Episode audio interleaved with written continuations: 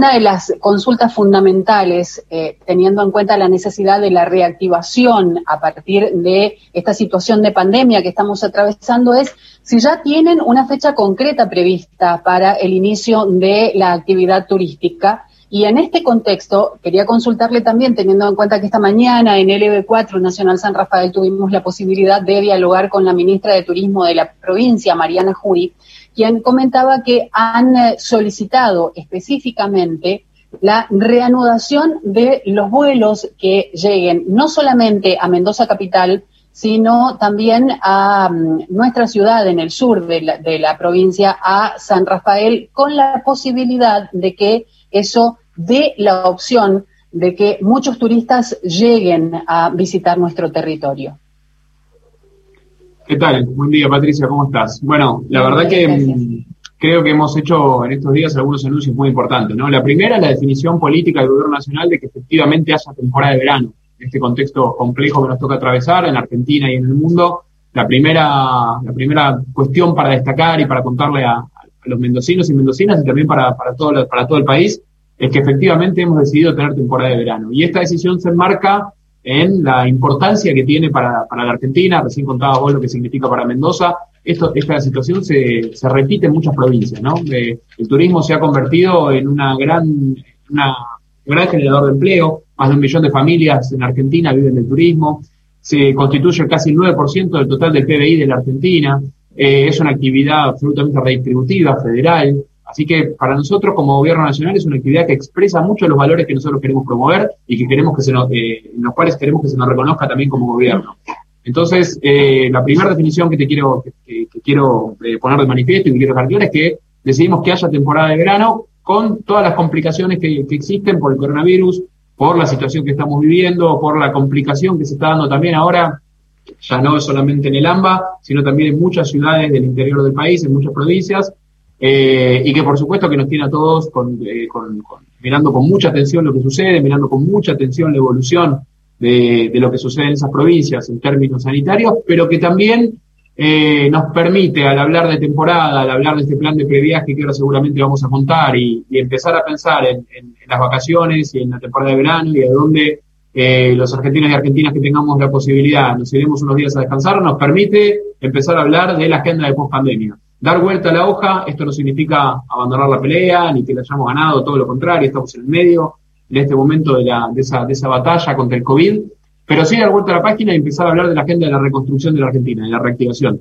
Y en eso me parece que el turismo es un protagonista central, ¿no? Por, por, por lo que conté antes, por lo que genera en términos de, puestos de trabajo, por lo que representa el PBI, porque es una actividad que llega a cada una de las 24 provincias de la Argentina, porque además eh, es algo que nos permite ponernos en otra agenda, ¿no? En una agenda de futuro, en una agenda que nos permita pensar eh, para adelante, que nos permita convivir con esta nueva normalidad, que nos saque hasta acá toda la agenda era medio inevitable en términos de eh, restricciones, qué no se podía hacer, a dónde no podíamos ir, qué no podíamos eh, que no podíamos viajar, que no podíamos ver nuestras casas, que, bueno, eh, esto creo que también de alguna manera es dar vuelta a lo que decir, bueno, tenemos que aprender a convivir con el virus, y convivir con el virus con esta nueva normalidad significa que también nos podemos ir de vacaciones con esta nueva normalidad. En ese marco, la temporada va a arrancar, ya para ir concretamente a la pregunta que me hacías, va a arrancar eh, seguramente cada provincia va, va, a tomar esa determinación. Nosotros apuntamos a que sea unificada esa decisión, a que haya un criterio homologado entre las 24 provincias. Hay un antecedente que nos entusiasma mucho, que es lo que hicimos con todos los protocolos de gastronomía, de hotelería, eh, de agencias de viaje, de excursiones, de balnearios y playas. Eh, esos protocolos fueron homologados por las 24 provincias. Bueno, nosotros apuntamos a que suceda exactamente lo mismo con lo, que tiene que ver con el inicio de la temporada. Así que yo creo que vamos a estar arrancando los primeros días de diciembre, todavía esto no está definido porque por supuesto que también estamos evaluando la, eh, la, la evolución de la situación sanitaria, pero va a ser los primeros días de diciembre, tanto en, en Mendoza como para el resto del país.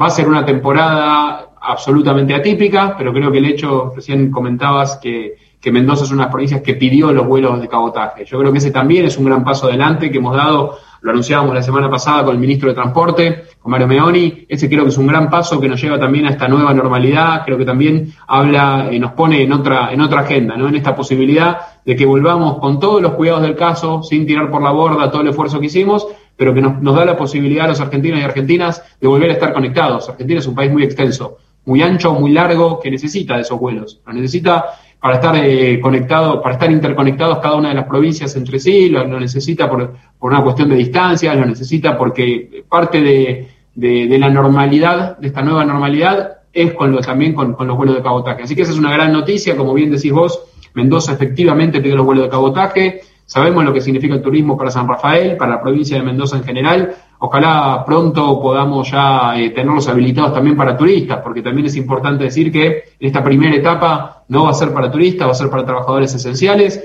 Yo confío en que en muy pocos días vamos a poder estar anunciando que son para turistas también. Les decimos entonces a los prestadores, a los empresarios turísticos que se preparen para los primeros días de diciembre con certeza como para reiniciar las actividades. Sí, sí, claro, claro, que se preparen, que, que, tengan, nosotros siempre usamos la misma metáfora, ¿no? Que tengan todo preparado para el momento que llegue, de, para cuando llegue el momento de apretar el botón, decimos nosotros, ¿no? Que quede inicio. Nosotros estamos trabajando, hay que trabajar mucho para que llegue ese día, para que llegue el día en el cual podamos apretar el botón y se dé inicio. Se dé inicio a, a la temporada y se dé inicio también a que los argentinos y argentinas puedan viajar sin restricciones por todo el país, insisto, con todos los cuidados del caso. Es algo que tiene a nos tiene a todos, a todo el Gabinete Nacional muy entusiasmado porque sabemos lo que representa el turismo y porque creemos también que es, que es, hora de, hablar de, la, reconstrucción de la Argentina, de volver a poner a la Argentina de pie. Era el gran desafío que nos habíamos propuesto en la campaña junto con el presidente Alberto Fernández y, lamentablemente la pandemia hizo que tengamos que poner en pausa ese, ese proceso de, reconstrucción, ese proceso de poner de pie a la Argentina y, que tengamos que ocuparnos de, de, la salud, ¿no? de cuidar la vida de los argentinos y argentinas. Ahora creo que arranca, que arranca ese proceso y, bueno, creo que el turismo, como te decía, va a ser uno de los protagonistas principales. Los estaremos esperando con muy buenos vinos y los mejores paisajes y esperamos contarlo, ministro, entre los próximos visitantes a San Rafael. Ha sido muy amable, muchas gracias. Con mucho gusto, Patricia. Es una provincia maravillosa, Mendoza, que, tiene muchísimo para, para ofrecer y para, para que conozcan todos los argentinos y argentinas. Matías Lamens, con él estamos conversando en esta entrevista federal, periodistas de la radio pública en diferentes partes de la República Argentina. Ministro, le propongo viajar al sur, a la ciudad de Calafate. Guido, te estamos escuchando. Buenos días, adelante. Buen día, Matías. Un gusto saludarte eh, desde Radio Nacional Calafate. Guido Bonelli, mi nombre.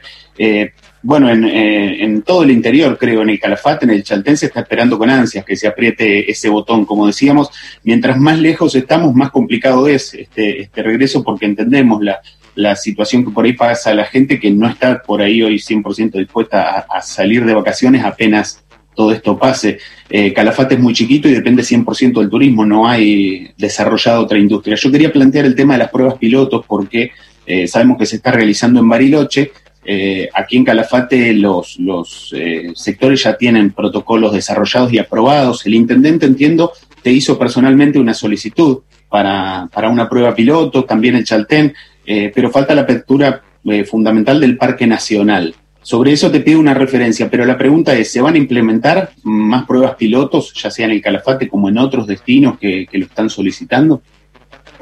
Hola Guido, buen día, ¿cómo estás? Bueno, efectivamente, el, intendente nos hizo una, solicitud de prueba piloto en Calafate, me la hizo a mí y a, la, gobernadora, Alicia Kirchner. La verdad que todavía estamos en, un proceso de evaluación, también con, la gobernadora para, habilitar esa prueba piloto en Calafate. Sí, la respuesta a tu pregunta concreta sí, vamos a tener más pruebas piloto. Eh, la de Bariloche, la verdad que ha funcionado muy bien, está, todavía está en proceso, pero ha funcionado muy bien, pero me parece que son pruebas importantes porque también nos permiten eh, ver cómo funcionan estos nuevos protocolos, ¿no? Todos nos estamos readecuando y eso le sucede también a los prestadores turísticos, eh, a estos nuevos protocolos y esta nueva normalidad. Entonces, esta prueba piloto me parece que, que no solamente dan un mensaje muy importante a, toda la sociedad, sino que además colaboran a que los prestadores turísticos se vayan de alguna manera familiarizando con estos nuevos protocolos y con estos nuevos hábitos. Así que sí, efectivamente va a haber más pruebas piloto. Ojalá pueda ser en el Calafate desde ya. Calafate es un destino insignia, un destino emblemático del turismo argentino. Así que yo, espero en los próximos días tener la posibilidad ya de definirlo con la, con la gobernadora y habilitar una prueba piloto para Calafate. Parque Nacional Los Glaciares. Bueno, Parques Nacionales es una, es una de las, eh, los, los de las grandes apuestas que tenemos en términos turísticos. Eh, el turismo de naturaleza, te diría, es una de las grandes apuestas que tenemos y creemos que va a ser una de las cosas más buscadas en lo que viene, en la etapa que viene del turismo, tanto para los argentinos como para, para los, turistas extranjeros que, van a venir a buscar eh, seguramente eso en Argentina. Yo creo que Argentina tiene una gran potencialidad, una gran posibilidad de, crecer mucho en lo que tiene que ver con turismo y naturaleza y en eso los parques nacionales juegan un rol clave. Los parques nacionales se van a ir abriendo paulatinamente, es una decisión que, por supuesto que depende del ministro de Ambiente, pero, estoy en contacto con, el director de parques nacionales y, la idea es ir abriéndolos paulatinamente, por supuesto viendo la evaluación, la, evolución de, de, casos y epidemiológica de cada una de las ciudades, pero la idea nuestra es que es que a medida también que vayamos habilitando, a medida que se vaya dando regreso de los turistas a los vuelos, a medida que vayamos dando pasos firmes concretos, eh, parques nacionales también vayan en esa dirección. Gracias, ministro. Buenos días, ministro. Mi nombre es Mariel Ríos, de Nacional Buenos Aires, y lo llevo al terreno del deporte. Se estarían realizando negociaciones para transmitir de manera gratuita por Canal 7 los partidos de la Liga Profesional de Fútbol que estaría reanudando el 30 de este mes. Usted como ministro de Deportes forma parte de esa mesa de negociación y en este mismo sentido, ¿el gobierno nacional piensa en el regreso del fútbol para todos? ¿Qué tal, Mariel? ¿Cómo estás? Mirá, la verdad que sí, formo parte, en realidad las negociaciones no se han iniciado porque todavía hay una cuestión sin resolver sobre quiénes tienen hoy los derechos del fútbol argentino, tengo entendido, y en esto el Estado Nacional no, ha participado y no, se ha involucrado, que están ahí terminando de definir esa situación, eh, los, dirigentes de la Asociación del Fútbol Argentino, así que una vez que esté resuelta, sí, ya hemos manifestado nuestra voluntad y hemos hablado con las dos empresas que tienen los derechos ahora eh, sobre la voluntad que tenemos de, que efectivamente podamos ver algunos partidos a través de la televisión pública. Eh, creo que, sería, que sería muy, muy importante y que sería un buen gesto para, para los argentinos y argentinas que no puedan pagar el, el, PAC o el abono, eh, tener la posibilidad de ver fútbol argentino en la televisión de todos y todas, pero la verdad que todavía no hemos tenido definiciones y tampoco han avanzado mucho esas negociaciones porque hay una situación de indefinición eh, en términos de, quiénes son los que hoy tienen los derechos. Eh, participo de esa, de esa, de esa mesa. Eh, hoy, no es una posibilidad que estemos evaluando el regreso del fútbol para todos.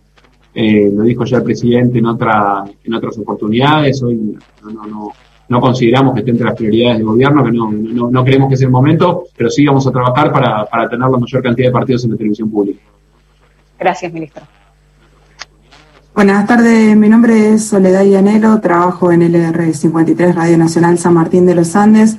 Ministro, mi pregunta tiene relación a que un gran porcentaje de nuestro país y la Patagonia en particular es una zona que vive mayormente del turismo y las actividades vinculadas. En el invierno tuvimos la experiencia de la circulación por microregión, localidades cercanas que estaban en las mismas condiciones sanitarias que nosotros, con las cuales pudimos vincularnos. Ahora para el verano la pregunta es se está pensando en que esta circulación sea nacional y de serlo, cuáles van a ser los protocolos o las modalidades de la temporada, teniendo en cuenta las particularidades eh, de cada región o si se va a continuar por microregión según las condiciones sanitarias.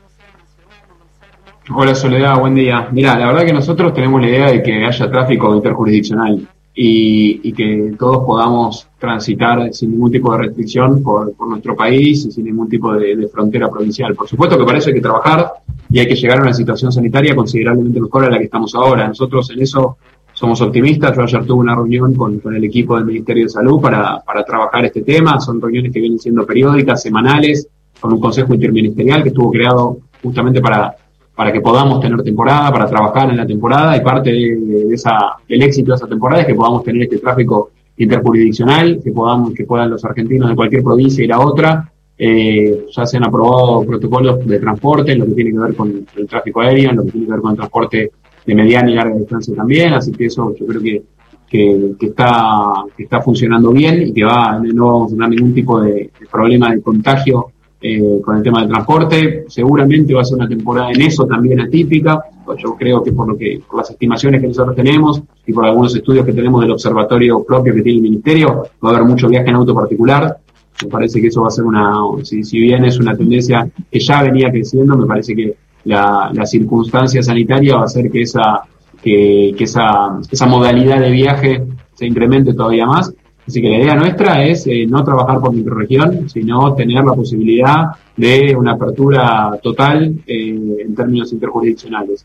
Hoy, por supuesto, que con la situación sanitaria de algunas, de algunas provincias esto parece imposible, pero por eso creemos que tenemos que tomar algunas medidas, y lo, lo, hablaba el presidente de MED, tenemos que tomar algunas medidas ahora para llegar bien al verano y en eso, en eso se está trabajando. Gracias, ministro. Buenos días, ministro. Gracias por el contacto. Soy Silvia Toneloto desde Radio Nacional de Bahía Blanca. La consulta básicamente es sobre los campings, tanto públicos como privados y, gremiales, que hasta ahora no estarían siendo habilitados para esta temporada estival. Eh, ¿Cómo se está viendo afectado, especialmente aquellos lugares que tienen muy poca o nula eh, infraestructura edilicia para poder alquilar? ¿Hay algún tipo de medida que se esté evaluando para poder solucionar esto? Gracias. ¿Qué tal Silvia? ¿Cómo te va? Buen día. Mira, en principio, como, como bien decís vos, si bien es cierto que nosotros tenemos protocolos para esos, eh, para, esa, para ese tipo de establecimientos, para lo que tiene que ver con campings, eh, la provincia de Buenos Aires es quien ha manifestado hasta ahora que no va a habilitar. Nosotros tenemos la expectativa de, trabajar en estos meses para que efectivamente sí se puedan habilitar, porque la verdad que son una alternativa para muchísimas, para muchísimas familias. Así que vamos a, trabajar para que se puedan habilitar, para ahí el otro día cuando, cuando le explicaba el ministro de Producción de la provincia de Buenos Aires decía que eh, el tema eran los sanitarios, que, eran, que se compartían y demás. Vamos a, tener reuniones con los, prestadores, con los prestadores de camping también para ver cómo podemos trabajar ese tema y podemos hacer que se habiliten, porque entendemos que eh, es una alternativa que en términos económicos es muy, muy apetecible para, para una gran cantidad de familias, así que vamos a trabajar para, para que puedan estar habilitados. Gracias. Ministro, buenos días. Lo saluda Iván Rachiti desde Radio Nacional Rosario, del RA5. Nosotros aquí hacemos el anclaje en el río Paraná, obviamente por una cuestión lógica, el deporte náutico, este, en las últimas horas por parte de la Cámara de este, Náutica de la ciudad, se reunió con el ministro de la provincia, estamos hablando de Roberto Zuckerman, como así también el ministro de Turismo y Deportes de la ciudad de Rosario, Adrián Giglioni, y por parte de la Cámara Náutica establecieron desde que la traba para el regreso del deporte náutico es por parte de la Nación. La pregunta es esta, ¿tiene fecha cierta el regreso del deporte náutico? ¿Qué tal, Iván? ¿Cómo te va? Sí, tiene fecha cierta. Yo calculo que va a ser esta semana. Nosotros ya lo enviamos a jefatura de gabinete, así que es una cuestión de horas que, tenga ya habilitada todo lo que tiene que ver con la actividad náutica. Por supuesto que eh, una ciudad como Rosario, para una ciudad como Rosario es, de, alta, de alta importancia, de alto impacto, porque es una ciudad que está de cara al río eh, pero la verdad que tenemos a lo largo de todo el país eh, ese, pedido, esa, demanda de, habilitar las actividades náuticas, que ya han presentado los protocolos muchísimas de esas federaciones y que consideramos que, no existe ningún riesgo, así que van a ser habilitadas seguramente en las próximas horas. Gracias, ministro. Estamos charlando con Matías Lamens, ministro de Turismo. Disculpame, Mariano, pensé que tenías un problema con el audio. Te estamos escuchando. Adelante desde Tucumán. Ministro, ¿cómo está? Mariano Carvajal de Radio Nacional Tucumán Mercedes Sosa lo saluda. Y quería preguntarle también, al igual que Iván, llevarlo al plano del deporte y preguntarle sobre los clubes de barrio. Eh, clubes de barrio que para acá en, Tucumán por ahí son muy importantes en cuanto a la contención, clubes que se habían cerrado por la pandemia, clubes que venían golpeados por un gobierno anterior, por diferentes motivos. ¿Cómo hacer para que esos clubes y cómo se viene trabajando con desarrollo social para que esos clubes sean fortalecidos después de este golpe de la pandemia, para que cuando los chicos lo encuentren, lo encuentren económicamente fuerte.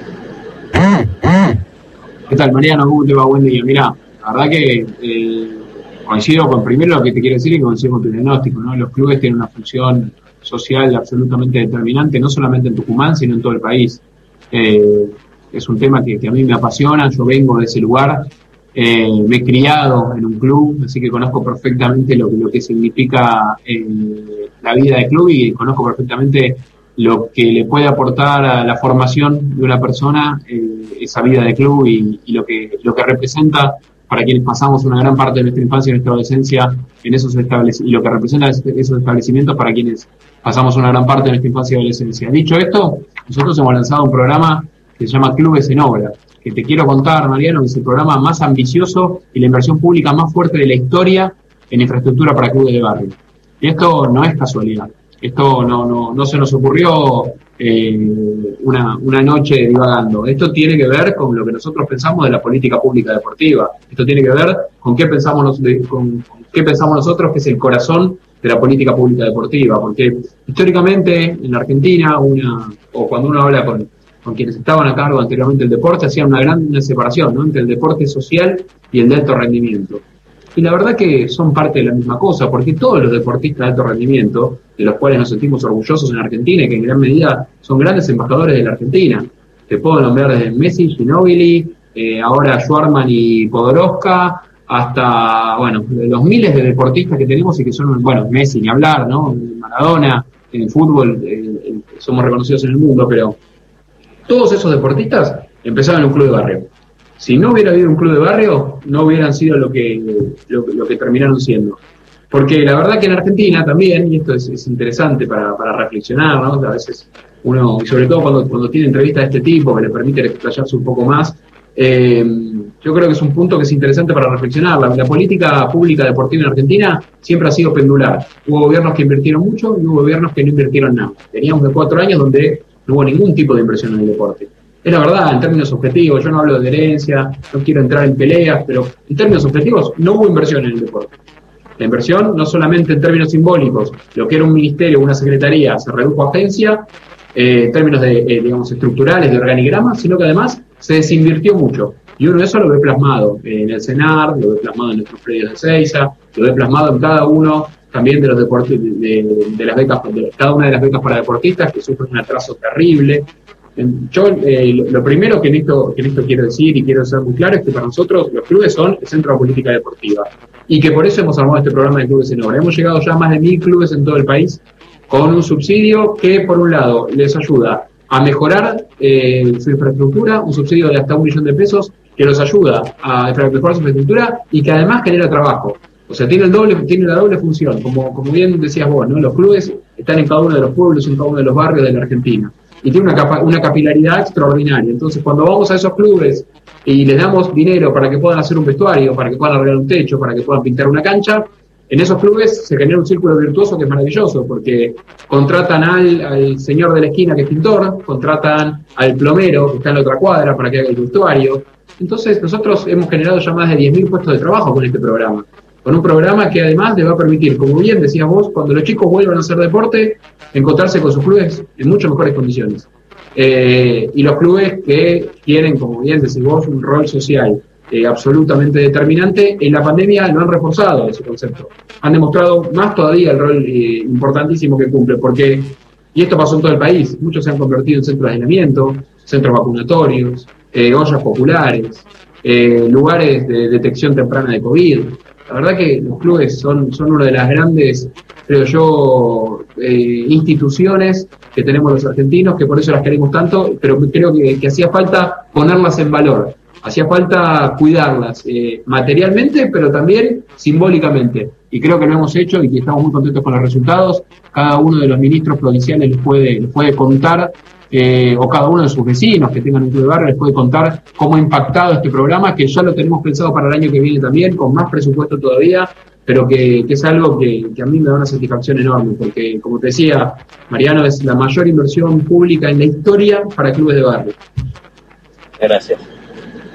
Buenas tardes, ministro. Soy Sergio Martín de Iguazú. Lo recibimos acá el pasado 29 de diciembre cuando usted vino a hacer el anuncio de la previsión del récord de visitantes de 1.800.000 turistas en nuestro destino. Después se cayó todo y a partir de ese momento la necesidad de reconstruir con este sistema de preventa, este sistema de previaje, ministro, que usted eh, a través de, de distintas áreas de gobierno han implementado y me gustaría que le hablara a la comunidad de Iguazú sobre este sistema, sobre todo eh, la impresión que usted tiene, la previsibilidad de la reconstrucción progresiva del turismo en un destino que, como en muchos otros casos, los colegas estaban mencionando, depende casi exclusivamente de la actividad turística. Gracias, ministro.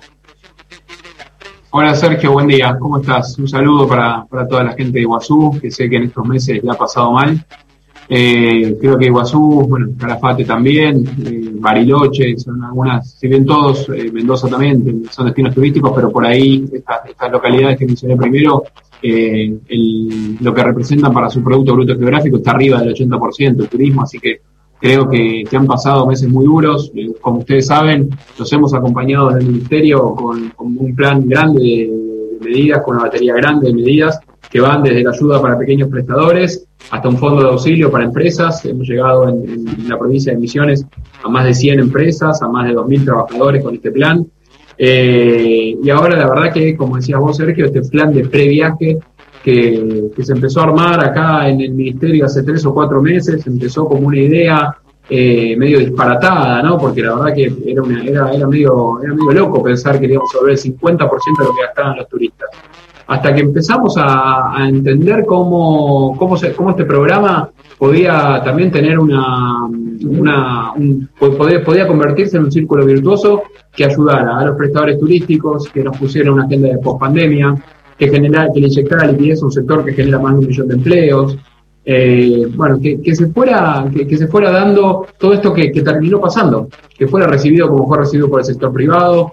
Eh, la verdad que nosotros eh, los números nos asombran. Yo tengo acá, eh, es radio y la gente no me ve, pero yo tengo acá en mi despacho una, una, computadora donde voy, eh, donde se me va actualizando cuánto se vende por minuto del plan de previaje y la verdad que los resultados son maravillosos. Hoy leía a la mañana algunos diarios de algunas agencias grandes que, comentaban la cantidad de reservas que habían tenido, la cantidad de consultas, cómo se había reactivado. Ayer a la noche me contaba, me, me reenviaba un audio un, secretario nuestro de una agencia de viajes que le decía que estaba ya pensando en despedir empleados y que con este plan eh, los pudo sostener los tuvo que dejar para, para poder atender la demanda que tenía. Así que imagínate la satisfacción que eso genera para nosotros y lo importante que va a ser este plan de previaje para la gente, para la gente de Iguazú. Eh, yo la verdad que creo que, Iguazú en lo que viene, que Misiones, te diría, lo que viene, tiene, yo decía, hablaba antes de destino naturaleza, Misiones es destino naturaleza por naturaleza, para la redundancia, ¿no? Sin ninguna duda. Uno, yo tuve la posibilidad en diciembre cuando, cuando lo visité, de sobrevolar las cataratas, más allá del espectáculo maravilloso que son las cataratas que uno puede ir 20 veces y las 20 veces quedarse boquiabierto. Eh, lo que uno puede ver es es impresionante la cantidad de bosque, de selva, cómo la han conservado y cómo nuestros países vecinos no lo han podido hacer. Yo creo que es un gran motivo de orgullo para los misioneros y para todos los argentinos y que me parece que también tiene una gran potencialidad Iguazú y Misiones en lo que viene de turismo de naturaleza con las cataratas de Iguazú sin ninguna duda, pero con otros destinos también, que van a potenciar Iguazú. Así que yo creo que, una vez que salgamos de esto a través del plan de previaje y también a través de una campaña muy fuerte que estamos haciendo de turismo receptivo, promocionando todos nuestros destinos, por supuesto que ahí el glaciar Perito Moreno y las cataratas son nuestras dos grandes maravillas, ¿no? Pero, pero todo, todos los destinos de Argentina, algunos destinos emergentes también que estamos promocionando, creo que vamos a tener una, cuando, cuando esto, cuando esto pase, cuando dejemos atrás esta, esta pesadilla del COVID, eh, vamos a tener una gran temporada también de, de, turismo de extranjeros y en eso creo que, que, Iguazú lo va a poder aprovechar muy bien. Hay una cuestión que, que, que también está ocurriendo ahora, que, tiene que ver con, con, el tipo de cambio, que creo que va a favorecer mucho a Iguazú, mucho a, a todos, los, a, a todos los, los, destinos turísticos. Así que creo que, tenemos que, empezar a trabajar en esta agenda de post-pandemia porque ese día, aunque a veces parezca que es lejos, va a llegar y tenemos que estar preparados para ese día. Buenos días, ministro. Mi nombre es Roxana Arasi, soy de LRA30 Radio Nacional Bariloche. Un gusto saludarlo. Eh, usted sabe que el turismo estudiantil para nosotros es una, un ingreso importante. Llegan 100.000 chicos y chicas normalmente, ¿no? Por año. Eh, ¿Ha pensado el Ministerio alguna estrategia? Porque se suponía que iba a ser una de las primeras actividades en reanudarse, pero las informaciones de estas últimas horas indican que las empresas estarían evaluando devolver entre el 70 y el 75% del valor abonado de esos viajes al valor de la moneda de hoy. Y en el caso de los chicos, por ejemplo, de Bariloche que viajan al exterior, Brasil o Cuba, devolverles el 75% al valor del dólar oficial. Y generalmente cuando hay conflictos con las empresas de turismo estudiantil, es el Estado el que tiene que responder de última, eh, en último momento a raíz de las demandas que puedan surgir. ¿Cuál es la política para el turismo estudiantil hoy? Hola Roxana, ¿cómo te va? Buen día. Mira, la verdad que nosotros la, la, la, política que tenemos con respecto al turismo estudiantil es eh, insistir mucho en la reprogramación y la, y, la, respuesta que estamos encontrando es que muchos de los estudiantes que han sacado sus paquetes efectivamente se quieren ir de viaje egresados, aunque sea el año que viene.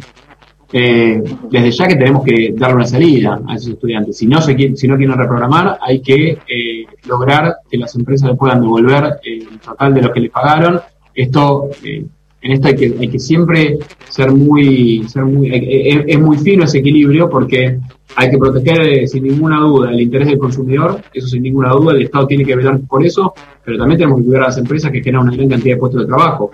Entonces, eh, nosotros estamos encima de cada uno de los temas, estamos evaluando resoluciones para ver cómo se le va a devolver a aquellos que no quieran reprogramar, pero la gran, eh, el, gran objetivo que tenemos es que puedan reprogramar sin poner un peso más de lo que han puesto los, los, los estudiantes. Yo creo que esa es la mejor salida porque le va a permitir a los estudiantes cumplir con algo que es un anhelo que tienen eh, durante todos los años que, que, hacen su secundaria.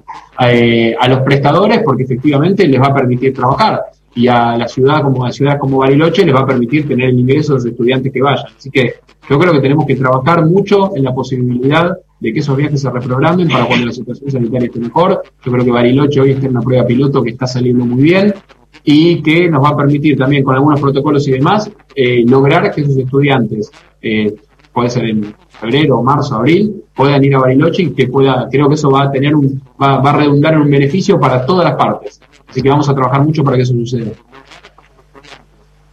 Buenos días, señor ministro. Gonzalo Zárate, de Radio Nacional Ushuaia. Eh, como comunicador, pero sobre todo también como persona con discapacidad visual, mi pregunta se orienta hacia el turismo accesible. Eh, ¿Qué medidas concretas se van a tomar para que las personas con discapacidad, las personas con movilidad reducida, los adultos mayores puedan acceder y disfrutar del turismo siempre teniendo en cuenta este contexto de pandemia? Hola Gonzalo, ¿cómo andas? Mira, para nosotros el tema de accesibilidad es un tema tan importante que hasta hemos creado una subsecretaría a tal efecto, que antes no existía, porque nos parece que, por supuesto, que hay que trabajar eh, en que todos podamos acceder al turismo y a las maravillas que tiene la Argentina. Así que hemos creado esta secretaría, estamos haciendo también cursos virtuales de capacitación para turismo accesible y además me parece que tenemos que ponerlo en la agenda también de mediano y de largo plazo y en este y en este caso, en este, y en este ítem te quiero contar que tenemos un plan en el Ministerio que se llama Plan de 50 Destinos. Eh, cada una de las provincias elige dos lugares, dos destinos, se lo pasa al Ministerio, el Ministerio lo financia, financia esa obra. Uno de los grandes ponderadores para elegir esa obra, para, para decir si efectivamente se hace o no, es que tenga condiciones de accesibilidad. Eh, con esto lo que te quiero marcar es que claramente la impronta que tenemos está muy enfocada en la accesibilidad, está muy enfocada en tener eh, destinos que sean accesibles para todos y todas y que por supuesto eh, en esto también hay un trabajo muy fuerte desde el Estado Nacional y de nuestro Ministerio de concientización y también de, observancia a cada uno de los prestadores, entendiendo que tenemos que lograr que puedan, eh, que puedan tener sus instalaciones en términos de accesibilidad sin nada que objetarles.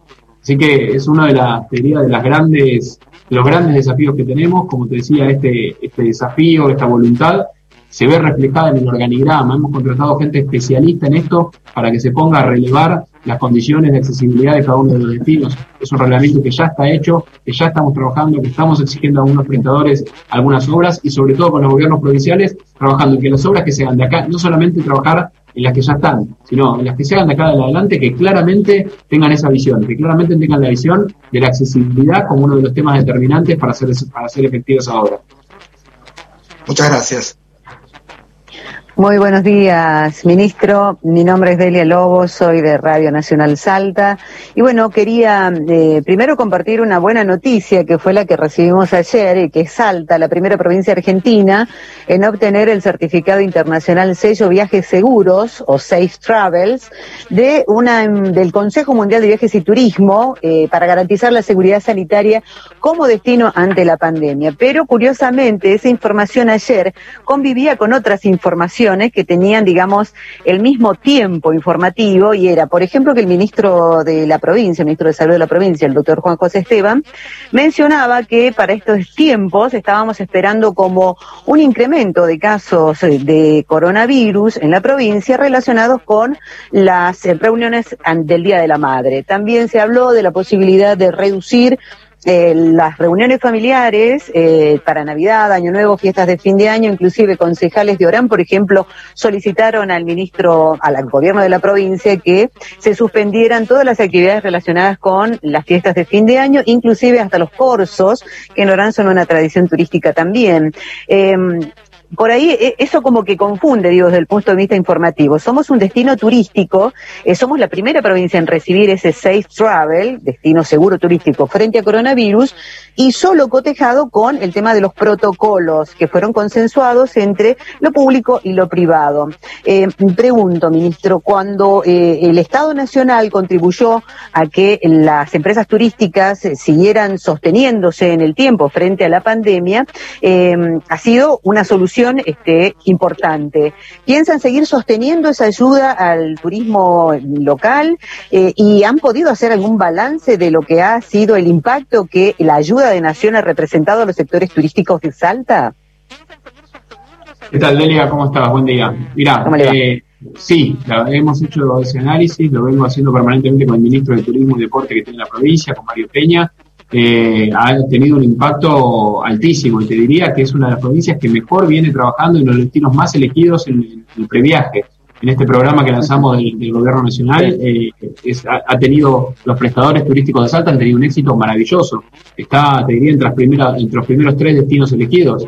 Y eso tiene que ver, por supuesto, con, un buen trabajo que ha, hecho, que ha hecho la provincia en ese sentido, pero sobre todo tiene que ver con, que Salta es un destino maravilloso y que el hecho de que lo que vos planteabas en términos de, cantidad de casos que pueda tener en estas semanas o, por ahí algún incremento debido a las reuniones del Día de la Madre, no, no, lo, no lo dejan afuera de la, de la posibilidad o no lo eximen de la posibilidad de tener eh, el sello de Sex Travel. El sello de Sex justamente lo que otorga es la seguridad para los viajeros que tengan la voluntad de conocer Salta, de que se van a encontrar con un lugar donde los protocolos se cumplen, que se van a encontrar con un lugar donde cada uno de los prestadores ha, certificado, ha sido certificado para tener ese sello. Es un sello que tiene un prestigio mundial, estado por, por la organización más importante de turismo a nivel mundial, y que es una muy buena noticia, creo yo, para todos los salteños y salteñas, y es una buena noticia para los argentinos. Yo ayer cuando lo presenté decía, eh, Salta es uno de los destinos eh, más importantes que tiene el país. Pero además el hecho de que Argentina sea reconocida como, como destino seguro y que la provincia de Salta específicamente también lo sea, eh, nos, nos, invita a redoblar el esfuerzo y a trabajar para que cada una de las provincias tengan ese sello. Así que nosotros eh, vemos, vemos lo, de, lo de Salta con mucho entusiasmo, vemos que lo que está pasando en estos días en términos de cantidad de reservas de alojamiento, en términos de pasajes a Salta, es impresionante. Yo les diría a los prestadores que se preparen para tener una, buena temporada, a pesar de, del COVID, a pesar de la situación, que por supuesto que esta temporada tiene que ser con todos los cuidados del caso. Esto no, no, no, una cosa no quita la otra, ¿no? El hecho de tener una buena temporada, el hecho de que muchos argentinos y argentinas elijan Salta, de que tengamos posibilidad de tener una, una, buena temporada en este contexto, no quita que nos dejemos de cuidar, todo lo contrario. Nosotros, cada vez que, nos, que tenemos la posibilidad de, hablar de este tema, decimos, vamos a apelar, por un lado, sin ninguna duda, la responsabilidad social, a pedirle a cada uno de los, de los turistas que viajan a nuestros destinos que se cuide, que cuidándose nos cuidamos a todos, eso sin ninguna duda, eso va a estar muy presente en la comunicación, pero también le vamos a pedir a los, a los prestadores turísticos que estos, que estos protocolos se cumplan a respetable. No podemos tener ninguna desviación. Y en eso ayer tuve una reunión también con la Cámara Argentina de Turismo, con los prestadores de cada una de, de, las provincias, y en esto fuimos muy claros.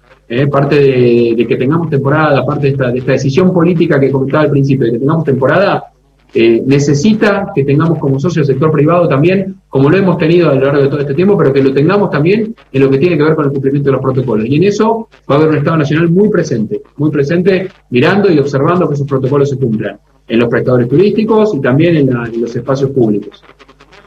Ministro, si no le pregunto esto, los futboleros me matan. ¿Qué pasa con el fútbol regional? ¿Hay algún plan con respecto a esto que sería, pareciera ser el último vagón de, lo que sería la reactivación del fútbol en Argentina?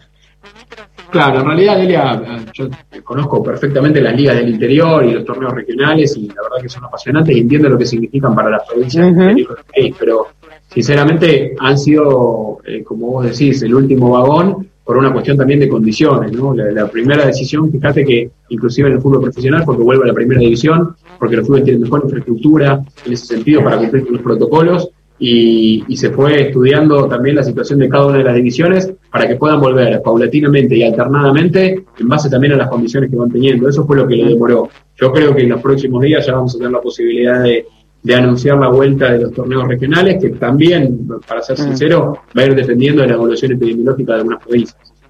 Gracias, ministro. A vos, Delia, buen día. Matías Lamens, el ministro de Turismo, estamos charlando con él en esta entrevista federal a través de una plataforma digital. Periodistas de Radio Nacional en todo el país y faltan unos minutos todavía, nos quedan todavía unos minutos y le propongo, ministro, volver al sur del país. Gonzalo, te estamos escuchando nuevamente. Ministro, nuevamente Gonzalo Zárate. Estuve escuchando atentamente lo que habló sobre los vuelos de cabotaje y teniendo en cuenta la condición insular que tiene la provincia de Tierra del Fuego y que eso nos convierte en aerodependientes, por decirlo de alguna manera, quisiera saber eh, qué medidas se van a adoptar para asegurar la comunicación de la provincia con el resto del país y si eh, se evalúa alguna modificación, alguna rebaja en las tarifas aéreas, porque sinceramente los costos de hoy en día de, de viajar, sobre todo del sur del país, hacia los centros turísticos, eh, por momentos resulta hasta restrictivo para muchas familias del sur del país. Mira, Gonzalo, eh, ¿qué medidas se van a tomar? Uno de los, principales argumentos que nosotros dábamos cuando bregábamos internamente por porque volvieran los vuelos era Ushuaia. El Ushuaia, la Tierra del Fuego, justamente por esto que decís, esta, esta aerodependencia de la, de la cual vos hablaste al principio. Y creo que la forma de asegurarlo es que hagamos un trabajo responsable todos. Eh, los que se suben al avión, los, los, eh, los fueguinos y fueguinas, y también todos los que quieran visitar eh, la provincia. Para que no tengamos que en ningún momento en la temporada va a haber un sistema de semáforos, para que no tengamos en ningún momento que tener un semáforo rojo en Tierra del Fuego, va a ser muy importante lo que le, lo que le contestaba antes a Delia de, de Salta también, ¿no? Que todos seamos muy responsables no solamente en nuestro comportamiento, sino también en la, el, cumplimiento de estos protocolos famosos. Con respecto a, a, lo otro que me preguntaba sobre la importancia que tiene también para, para la provincia eh, la posibilidad de, de, de, tener vuelos permanentemente, eso te, te, quiero contar que inclusive en la pandemia ha habido vuelos excepcionales específicamente a Tierra del Fuego justamente por el carácter que vos marcabas. Así que eso es algo que, que el gobierno nacional estamos eh, de lo, de, de lo cual estamos muy encima del gobierno nacional. Muchas gracias, ministro, por esta oportunidad de poder consultar de primera mano todas estas inquietudes que, que tenemos en la Patagonia. Gracias, Ministro, Gonzalo. nuevamente Iván Rachiti desde Radio Nacional Rosario. Al principio de la charla usted comentó que es muy factible que el turismo sea trasladado nuevamente o en base este, a la parte móvil, a los autos. Y aquí eh, radica mi, mi, pregunta. ¿Se piensa en trabajar algún tipo de convenio con los peajes para aquellas personas que quieran realizar este, viajes eh, interprovinciales y poder de esta manera ayudar al turismo? Por supuesto que es una posibilidad en los peajes tener puesto información. Eh, con el Consejo Interministerial está trabajando en eso, ¿no? Para que sean puntos donde podamos eh, toda la información que nosotros consideramos que va a ser necesaria y que va a ser importante. Como le contestaba antes a alguna colega tuya, no recuerdo de dónde, va a haber mucha información y mucho despliegue del Estado Nacional en términos de concientización, de cumplimiento de los protocolos, de cómo nos tenemos que comportar en cada una de las localidades turísticas. Así que en eso creo que los peajes seguramente eh, pueden cumplir un rol importante y estamos trabajando para que así sea. Gracias. Ministro, nuevamente Roxana Arasi de Bariloche.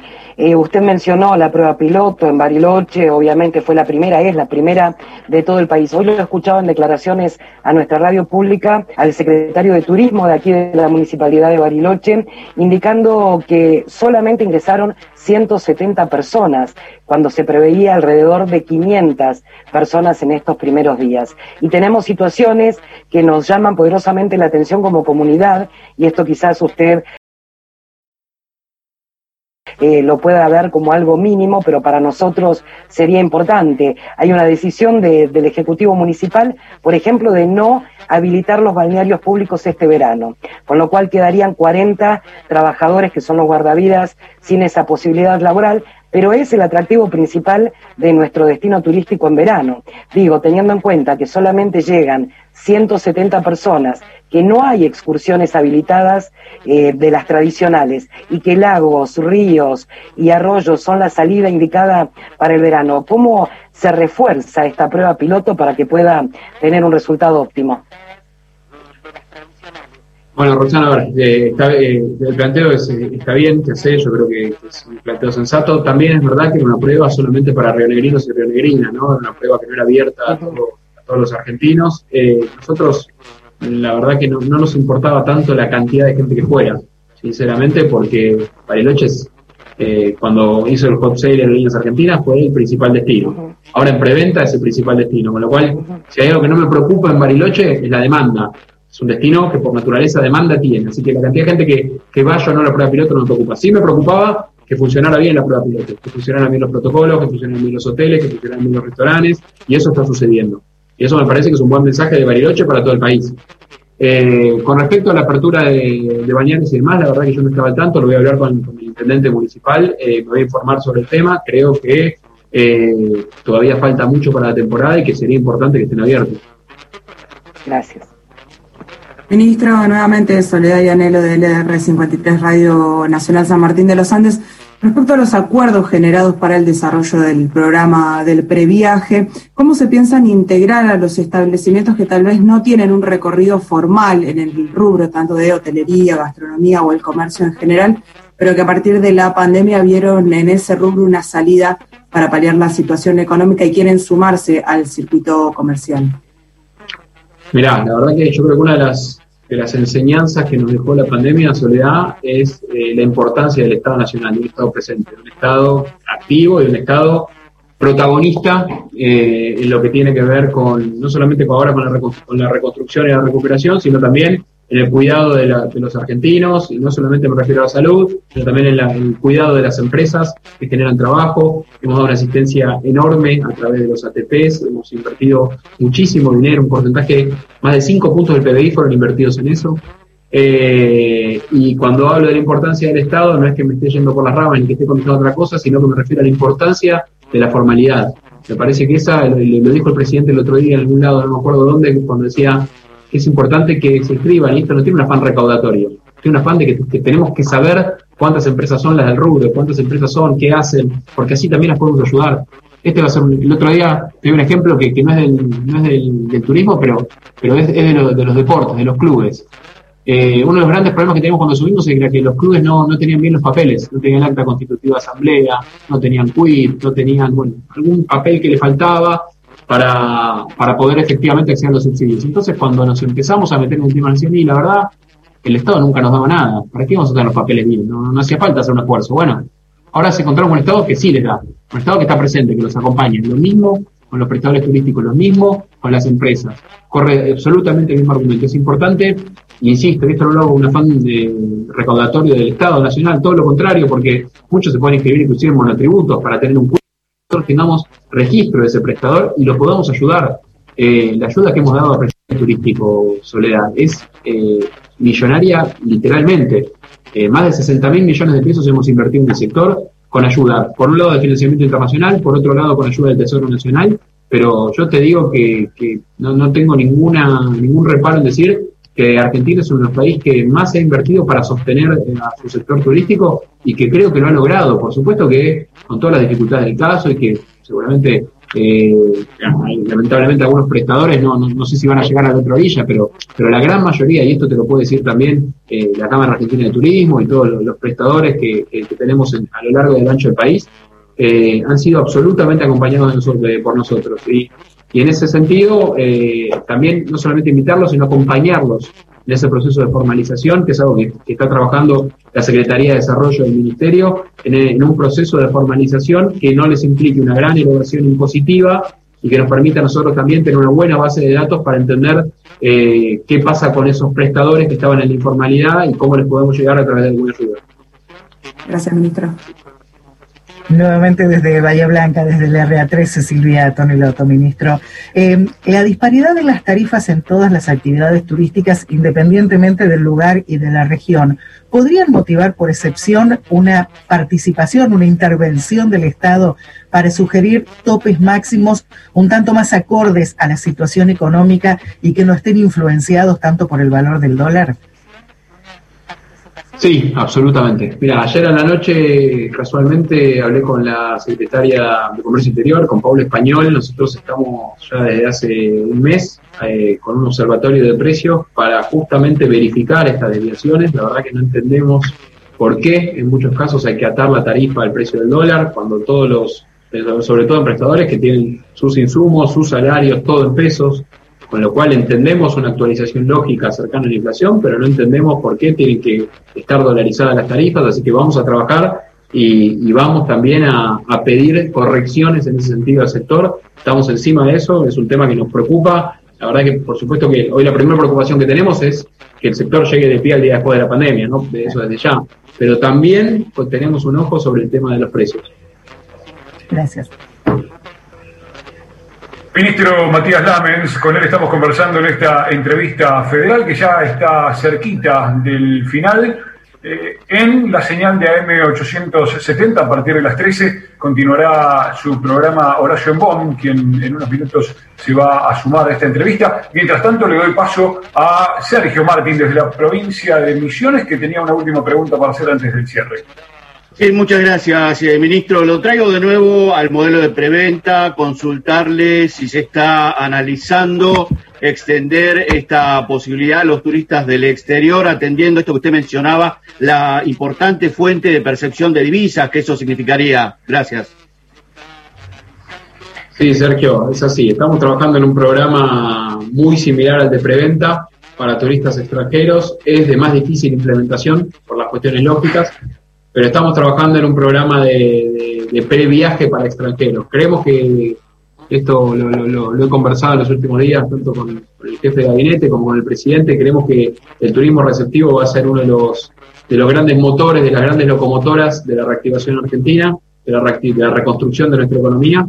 Y en ese sentido estamos trabajando para tener turismo receptivo lo antes posible y por supuesto para, diseñar planes atractivos más allá de nuestras maravillas naturales, que también sea atractivo en términos económicos. Vamos a, a tener un plan específico para eso que seguramente en los próximos días vamos a anunciar. Muy bien, ahora sí, Horacio, eh, muy buenos días, bienvenido a esta entrevista federal. El cierre de estos minutos finales es tuyo, estamos escuchando. Bueno, es una buena oportunidad para saludar a Lames. ¿Cómo va Lames? Muchas gracias. Eh, gracias, lo venía escuchando atentamente. ¿Qué tal, Horacio? ¿Cómo está? Buen día, un placer saludarlo. A ver si estamos, estamos, estamos, estamos. A ver, Horacio, sí, te estamos escuchando. Tenés tu imagen un poquito congelada, pero estamos en radio, así que si nos llega bien tu voz, será suficiente. Ahora sí, ahora sí. Ahora sí. Perfecto. Ahora sí.